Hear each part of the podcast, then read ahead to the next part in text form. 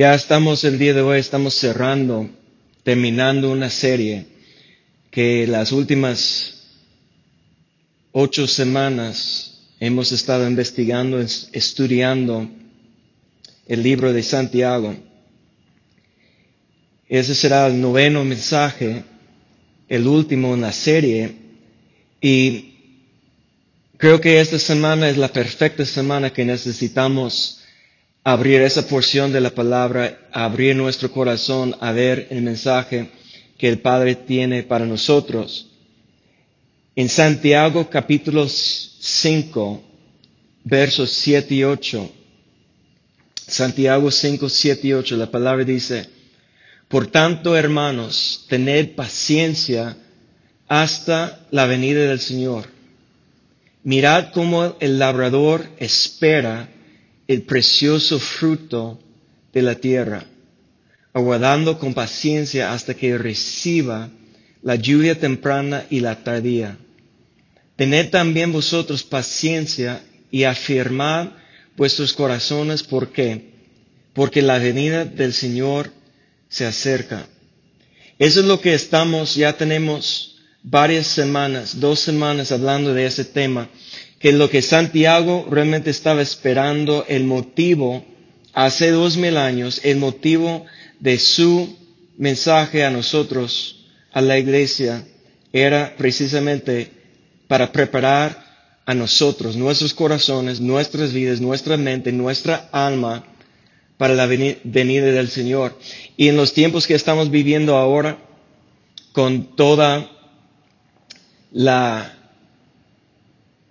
crisis, la adversidad, las aflicciones que estamos pasando, el caos que está en el mundo, necesitamos recordar que hay una razón por lo cual Jesús está esperando de venir, por lo cual el Padre no ha enviado a su Hijo todavía a la tierra para establecer su reino aquí. Santiago está diciendo que tenemos que preparar y todas las cosas que necesitamos estar haciendo, pero si te pregunto, ¿por qué Dios está esperando? Y, y, y, si te preguntamos, ¿por qué Dios está permitiendo esa crisis a pasar al nivel mundial que, que está afectando a todos? ¿Por qué? Pedro, otro discípulo, apóstol del Señor, en segundo de Pedro capítulo 3, dice en versos 7, perdón, verso 8, dice, oh amados, no ignoréis esto, que para con el Señor un día es como mil años y mil años como un día. El Señor no retarda su promesa, según algunos la tienen por tardanza, sino que es paciente para con nosotros. Y mira lo que dice, no queriendo que ninguno perezca, sino que todos procedan al arrepentimiento. ¿Por qué Dios está esperando a enviar su Hijo?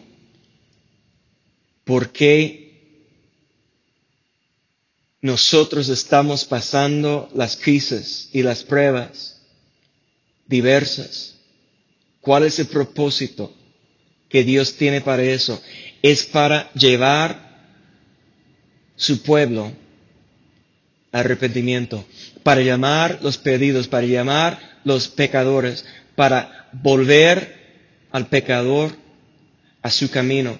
Y lo que hemos visto a través de todo el estudio, que las pruebas tienen una razón, un propósito en nuestra vida. las aflicciones, las pruebas diversas nos lleva, debe trabajar en nuestra vida para nos llevar, llevarnos a una perfección, una madurez espiritual, para que cada vez que estamos enfrentando las tentaciones, que nosotros podemos vencer las tentaciones. Santiago nos enseña cómo vencer las tentaciones. quedar en la presencia. Es cuando estamos atraídos, cuando salimos de la presencia de Dios, es cuando el diablo está presente para tentarnos, pero quedando cerca, podemos vencer las tentaciones. Tenemos que ser hacedor de la palabra, hacedor de la voluntad. Y él habla en, cosas muy prácticas. Tenemos que refrenar la lengua. Tenemos que recordar los huérfanos, las viudas, los pobres. Tenemos que, esa es la religión pura, cuando estamos sirviendo la humanidad que está sufriendo. Tenemos que orar por los demás, dice Santiago, en poner manos sobre ellos, porque es traer eh, eh, a la sanidad de sus enfermedades. Y hoy en día vamos a estar enfrentando gente con enfermedad. COVID-19. Ese virus, tarde o temprano, puede afectar gente que conocemos. Y nosotros tenemos que tener la unción del Espíritu Santo. Nosotros debemos estar listos y preparados que las señales están siguiendo a nosotros por nuestra fe y nosotros podemos imponer nuestras manos sobre los enfermos y verlos sanos, sanados, en el nombre de Cristo Jesús. Pero dice Santiago que tenemos que confesar nuestros pecados unos al otros.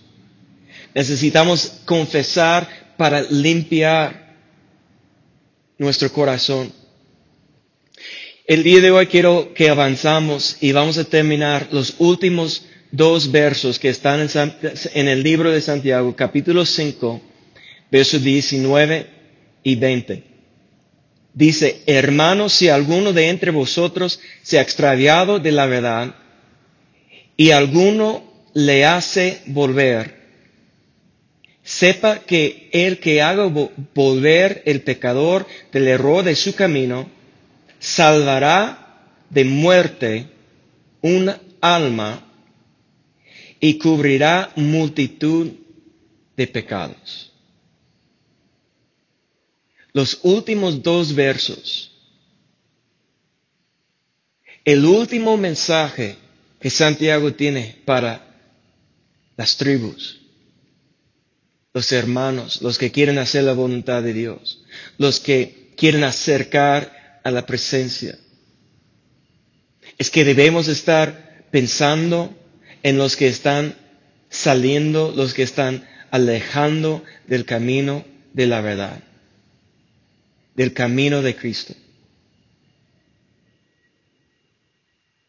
A lo mejor hoy en día estamos más preocupados por nosotros mismos.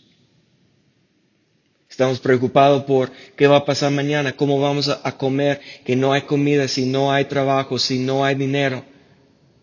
O si yo me enfermo, si mis, mis seres queridos, mis hijas, mis hijos, mis familias, mis papás, si se enferma, ¿qué voy a hacer? A lo mejor estamos sintiendo, que, podemos sentir esa emoción o ese miedo que quiere entrar en nuestro corazón y podemos estar pensando en nosotros mismos.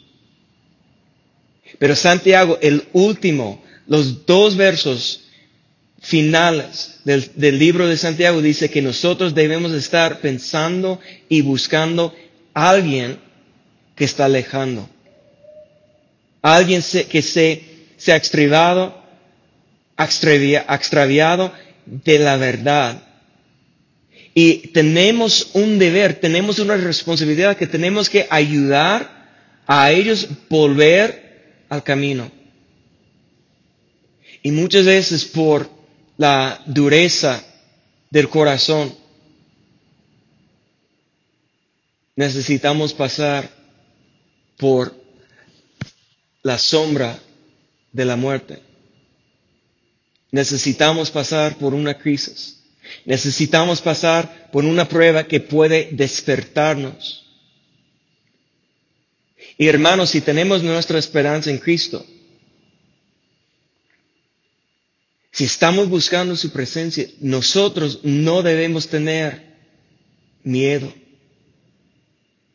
El domingo vimos la palabra que dice que Dios no nos ha dado espíritu de cobardía o espíritu de, de, miedo, sino Dios nos da de su espíritu de poder, de amor, de dominio propio. Nosotros debemos estar dominando nuestra mente, nuestros pensamientos y no estar viviendo con el miedo guiando nuestras vidas.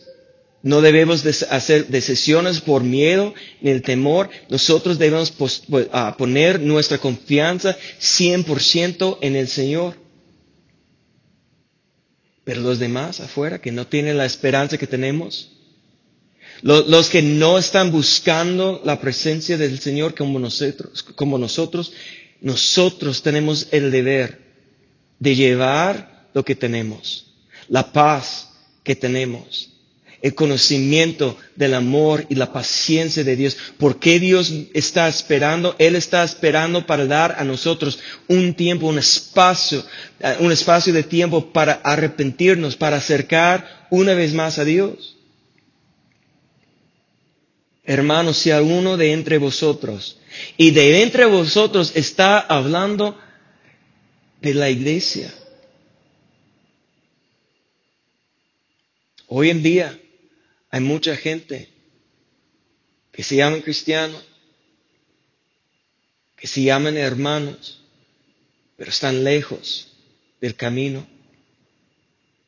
Ahora, tenemos que recordar, para ayudar a alguien que está extraviado, que está lejos, que está saliendo del camino, tenemos que recordar lo que eh, Jesús enseñó a sus discípulos, no juzgáis. Antes tenemos que quitar la viga que está en nuestro ojo, antes que podemos ayudar a un hermano que tiene la paja en su ojo. Y antes de pensar en quién más está alejando de Dios, a lo mejor necesitamos reflejar en nuestras vidas primero. Necesitamos ponernos delante del espejo de la palabra. Eso es lo que Santiago enseñó, que la palabra de Dios es como un espejo que nos muestra nuestra condición actual. Verso 20 dice, sepa que el que haga volver al pecador del error de su camino, sabrá de muerte un alma salvará un muerte, de muerte un alma. La muerte, Santiago nos enseñó que el cuerpo sin el espíritu está muerto. Cuando hay una separación del espíritu del cuerpo, eso produce la muerte física. Entonces la muerte es una separación. Y la muerte espiritual, lo que está refiriendo aquí, sabrá de muerte un alma, es cuando nosotros estamos lejos, separados del camino de la verdad. Cuando estamos buscando nuestro propio deseo, buscando nuestras propias pasiones, que estamos buscando lo que queremos nosotros, nuestra propia voluntad. Esa es un error. Es cuando eso es lo que nos lleva a salir del camino. Esa es la muerte que está separándonos de la presencia, del conocimiento, de la voz, del Espíritu de Dios. La muerte. Pero dice que, que podemos salvar de muerte un alma. El alma está hablando de la mente. El alma está hablando de lo que conecta nuestro espíritu con nuestro cuerpo. Es lo que es, es nuestros pensamientos, nuestra voluntad, nuestras emociones? ¿En dónde está su alma? El alma que está saliendo está pensando en cosas materiales, en cosas naturales, en cosas terrenales, en cosas temporales. Y cuando nuestra mente, cuando nuestra alma, que estamos en afán y preocupación y duda y miedo y razonamiento humano, todas esas cosas nos lleva a la muerte de incredulidad, un corazón duro. Pero es posible salvar de muerte un alma. Santiago 1, 22 dice, por lo cual, desechando toda inmundicia y abundancia de malicia, recibí con mansedumbre la palabra implantada, la cual puede salvar vuestras almas. En el último verso de Santiago, Santiago está recordándonos de lo que él enseñó en el primer capítulo, lo que limpia, lo que salva el alma, nuestra mente, nuestros pensamientos, la única cosa es la palabra de Dios. Pero no la Biblia que está en la casa, no la, la Biblia que escuchamos solamente cuando vamos a la iglesia, sino es la palabra, la palabra tiene vida. La palabra es viva, eficaz. La palabra es como la espada más cortante de una espada de doble filo que puede penetrar hasta el corazón. La palabra es lo que nos da alimento. La palabra es lo que nos lava por obediencia a la palabra. La única cosa que puede salvar nuestra alma o salvar la alma de alguien más, el alma de alguien más, es por la palabra. Tenemos que cuidar la lengua. Tenemos que sembrar semilla de la palabra, la buena palabra, la pura palabra, no la palabra adulterada con nuestra opinión, sino la palabra pura, sincera, santa, que procede de la boca de Dios. Dice capítulo 5, verso 20, sepa que el que haga volver al pecador del error de su camino salvará de muerte un alma y cubrirá multitud de pecados. ¿Qué es lo que cubre la multitud de pecados? Dice Pedro, en 1 Pedro capítulo 4, verso 8, ante todo, tener entre vosotros ferviente amor, porque el amor cubrirá multitud de pecados. Hermanos, si nosotros tenemos el deseo de ayudar el extraviado, lo que está saliendo del camino, a volver a la verdad, volver al camino de Cristo, es porque realmente estamos aprendiendo a amar. Y solamente los maduros, solamente los perfectos, solamente los que están en el camino, que están cerca al Padre, puede amar con el amor de Dios.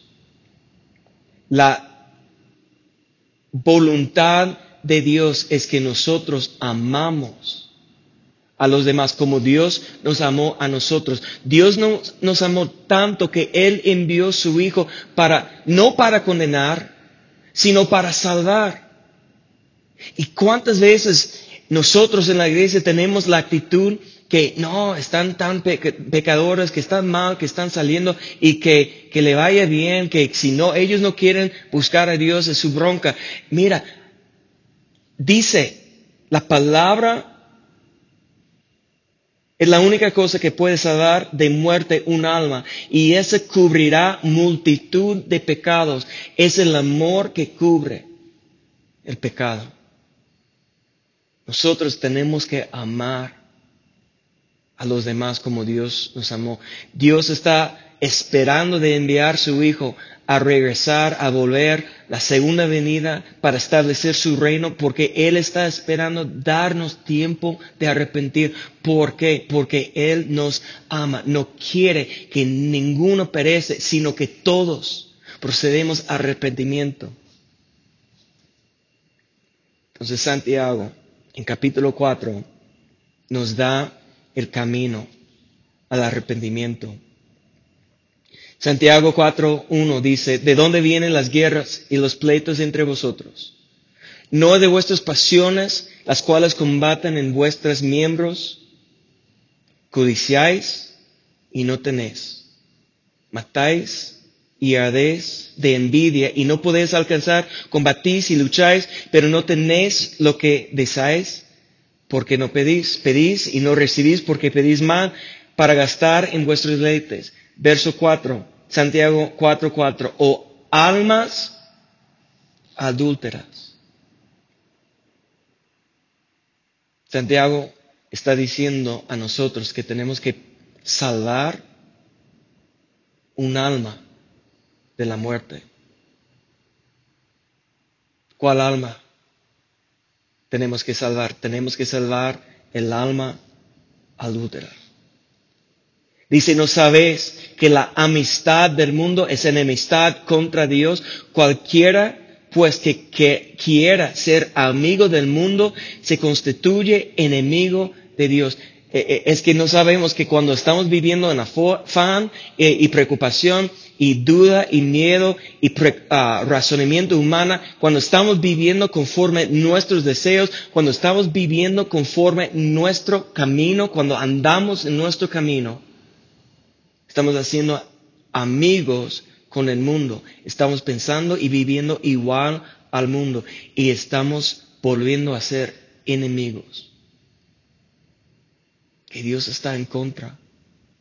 No sabemos muchas veces por qué estamos pasando tiempos tan difíciles y pruebas tan difíciles. A lo mejor es por eso que estamos en nuestro camino y Dios es nuestro enemigo. Lo que dice que cualquiera pues que, quiera ser amigo del mundo se constituye enemigo de Dios.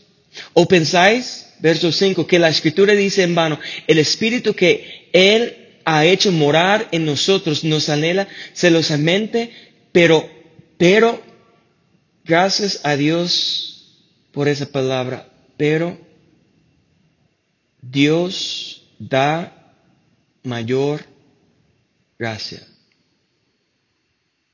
Dios da mayor gracia. Por esto dice, Dios resiste a los soberbios y da gracias a los humildes. La gracia es un regalo de Dios, pero Dios no da su gracia a cualquier. Dios no da su gracia a todos. Dice la palabra en Proverbios, en Santiago, en Pedro, que Dios da su gracia no a los soberbios. Los soberbios son, son los que están poniendo su voluntad sobre la voluntad de Dios. No podemos hallar la gracia de Dios cuando estamos en nuestro camino. La única manera para hallar gracias la, gracia de Dios es humillarnos delante de Dios. Reconocer que estamos saliendo, reconocer que estamos mal delante de Dios. Dios dice, resiste a los soberbios. Esa es una palabra que dice que Dios está luchando, que Dios está en contra. Es lo que dice los versos anteriores, que nosotros por nuestra amistad al mundo somos enemigos de Dios. Dios está en contra los soberbios. Dios está en contra los que están saliendo, alejando, separando del camino de la verdad. Dios resiste, pero con un propósito de amor, para despertarnos para recordarnos de dónde hemos caído, para restaurar y para reconciliarnos con Él. Dios resiste a los soberbios y da gracia a los humildes. Someteos pues a Dios. Humillarnos delante de Dios, ¿qué quiere decir? Someter a la voluntad de Dios. No hay una manera que nosotros podemos hacer nuestra voluntad y sé humilde. Los humildes solamente pueden hacer una sola cosa, es la perfecta voluntad. Los soberbios están en su propio camino, con su propio afán, haciendo su propia voluntad. Pero los humildes están sometidos a Dios. Ahora, cuando estamos sujetos, sometidos a Dios, ya Dios ya no está resistiendo a nosotros. Mire lo que dice, someteos pues a Dios y resistir al diablo. Y el diablo huirá de vosotros. Entonces, mira, cuando Dios está resistiendo a nosotros por nuestra amistad del mundo, con el mundo, Dios es nuestro enemigo y Dios está resistiendo a nosotros. Pero cuando alguien se humille delante de Dios para someterse delante de Dios a su voluntad, cuando volvemos a su camino, ¿qué dice? Ahora nosotros estamos resistiendo el diablo. Pero fíjate eso, que siempre nosotros tenemos una resistencia. O Dios está resistiendo a nosotros, o nosotros estamos resistiendo el diablo. ¿Están captando eso? No vamos a dejar de luchar. O vamos a estar luchando con la resistencia que Dios está poniendo en nuestra vida para volvernos, para despertarnos, para salvarnos, para rescatarnos de nuestra tontería, soberbia, altivez, orgullo? ¿O tenemos que estar resistiendo las tentaciones? Tenemos que estar resistiendo la voluntad del diablo. El diablo quiere, tiene una trampa, un lazo delante de nosotros para sujetarnos a su voluntad. Y Dios quiere librarnos y rescatarnos y volvernos a su camino de la verdad, pero nosotros ya tenemos que resistir. O Dios va a estar resistiendo a nosotros por nuestra soberbia, o nosotros vamos a estar resistiendo el diablo. Y el final dice que el diablo huirá de nosotros. Amén. Verso 8. Dice, acercaos a Dios y Él, Dios, se acercará a vosotros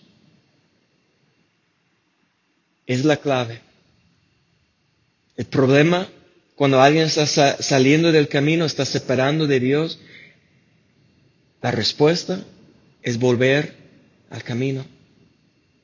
Como el hijo pródigo que salió, llevó todas sus cosas, malgastó todos sus bienes, pero despertó, se volvió en sí y dijo, si voy a mi padre.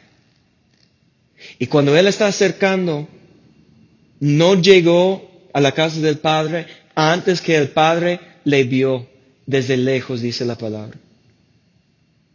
El Padre no esperó para escuchar su oración de arrepentimiento. El Padre, sabiendo por qué vino, el Padre, viendo al Hijo desde lejos, se fue corriendo para abrazarlo, para darle un vestido nuevo, su anillo que representa, que está bienvenido a la familia una vez más. Dice, acercaos a Dios y Dios se acercará a vosotros. Pero dice, pecadores, limpiar las manos. ¿Quiénes son los pecadores? Los que están saliendo del camino de Dios. Pecadores, limpiar las manos y vosotros, los de doble ánimo, purificad vuestros corazones. Mira, el doble, doble ánimo es un resultado de una contaminación del corazón.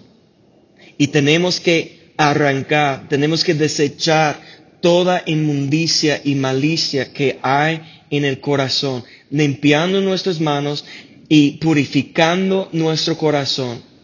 Afligidos y lamentar y llorar Vuestra risa se convierte en lloro y vuestro gozo en tristeza. Humillaos delante del Señor y Él os exaltará. Hermanos, Dios está dando a nosotros un mandamiento, un deber, una misión. En estos tiempos de prueba y aflicción, nosotros tenemos que estar esperando la venida del Señor nosotros tenemos que estar buscando para ayudar a los que están alejando del camino, para salvar de muerte su alma y para cubrir su pecado, la multitud de pecados, pero eso es por amor.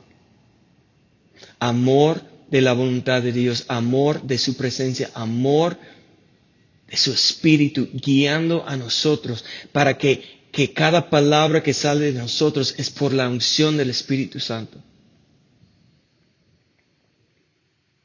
Tenemos que acercar. Y yo no sé, hermanos, si tú eres la persona, primeramente, que necesites volver al camino, que necesites examinar su propio corazón, que necesites humillarte delante de la presencia de Dios. Dios está esperando no para castigar, sino para perdonar, para limpiar, para purificar. Y solamente Dios está esperando que nosotros humillamos delante de Él. No tenemos que vivir en miedo. No tenemos que temer mal alguno porque Dios está con nosotros cuando estamos en su camino. A lo mejor necesitas volver a su camino. Es tan sencillo. Es con una oración sincera que sale de su corazón. Padre, reconozco mi maldad, reconozco mi pecado. No te quites, Señor, tu espíritu de mí. Crea en mí un corazón nuevo.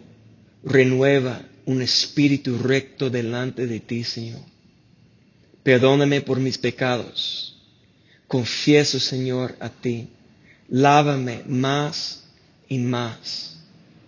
Despierta, Señor, mi espíritu, mi corazón, para anhelar tu presencia, tu voz.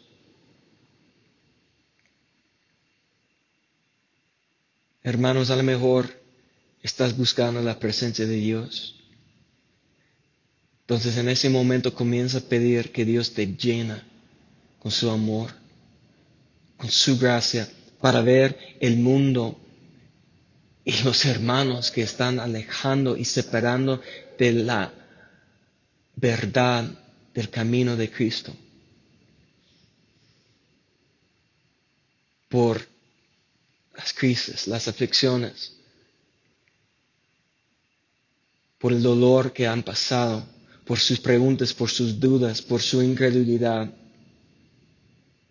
Que Dios nos llena con amor para enviar a, a nosotros, a ellos, para salvar su alma de la muerte, de la separación del camino de Dios. Podemos orar. Padre, en el nombre de Cristo Jesús, gracias por este tiempo en tu palabra. Gracias tu misericordia, tu amor, tu perdón, tu gracia. Ayúdanos, Señor, volver a su camino y ayúdanos volver a los pecadores, los que están saliendo, los que están separando lejos de ti, a su camino por amor, con gracia, con paciencia, con misericordia, clamando a ti, ten misericordia de mí y ten misericordia de mis hermanos. Llénanos con amor para hacer tu perfecta voluntad, para buscarte todos los días. En el nombre de Cristo Jesús. Amén.